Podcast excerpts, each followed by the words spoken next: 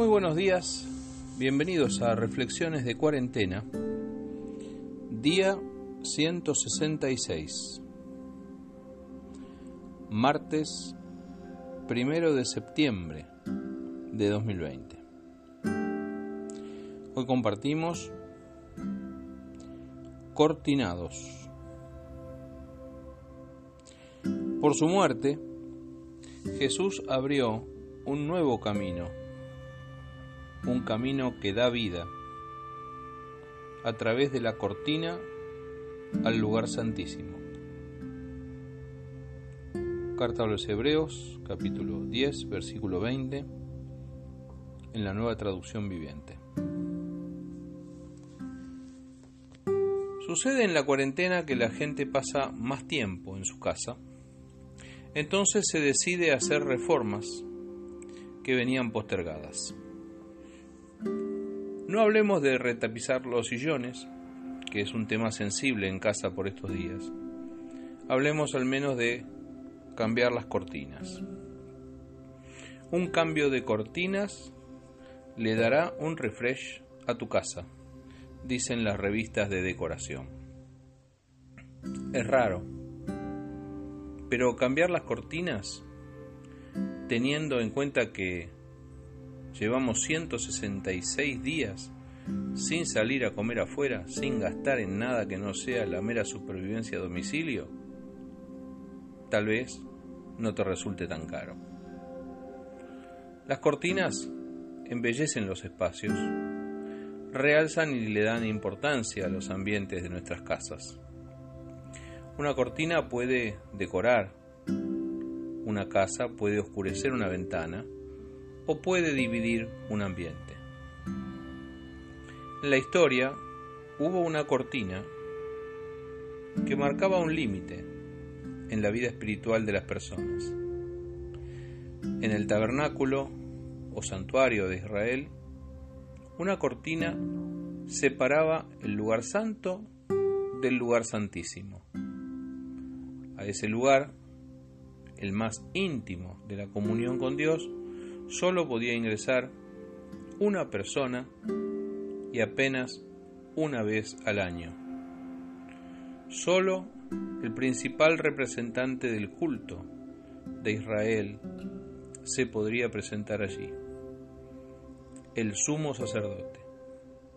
Detrás de esa cortina, del otro lado del velo, estaban solamente él y Dios, nadie más pasar esa cortina daba un poco de temor. Durante siglos fue así. La gente afuera y solo una persona ingresando por ellos, en nombre de ellos, en representación de ellos, a hablar con Dios. Y Dios hablando solamente con esa persona. La cortina era un velo de separación, un telón detrás del cual se escondían cosas maravillosas, pero solo administradas por una persona. Un velo de separación, un límite a la totalidad del pueblo de Israel que no podía entrar allí donde el sumo sacerdote entraba solo una vez por año.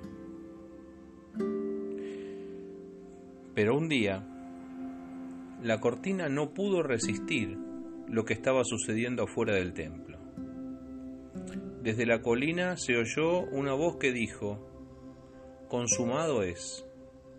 Padre, en tus manos encomiendo mi espíritu. El cielo se nubló, un trueno se oyó de fondo la tierra tembló. Tres de los cuatro evangelios, Mateo, Marcos y Lucas, coinciden en ese dato. El velo se rasgó en dos, de arriba a abajo. Ese día, al entregar su vida, al derramar su sangre, Jesús abrió un camino, un camino nuevo nuevo en tanto nunca antes había existido para el común de los mortales. Nadie había transitado por él. Un camino de vida, un camino vivo, que promete vida a quienes lo transitan. Un camino a través de la cortina, porque fue necesario que primero el pesado cortinado del templo se abriera en dos, porque el velo se partió por la mitad, para que luego nosotros y millones de creyentes de todo pueblo, lengua y nación, a lo largo de la historia, pudiéramos caminar por él.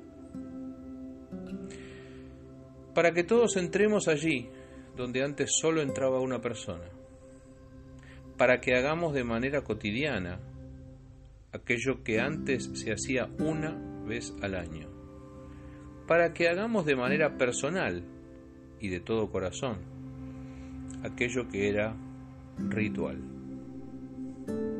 Por eso, si estabas pensando en redecorar tu casa, si estabas pensando en ocuparte de las olvidadas cortinas del living, te recomiendo en este día que pienses en otra cortina, la que un día se rasgó en dos, la que abrió un camino nuevo, la que Jesús rasgó al morir para que nosotros tengamos vida y entremos a la verdadera comunión con el Padre. Ya no hay más separación, el camino está abierto a su presencia. Entremos confiadamente.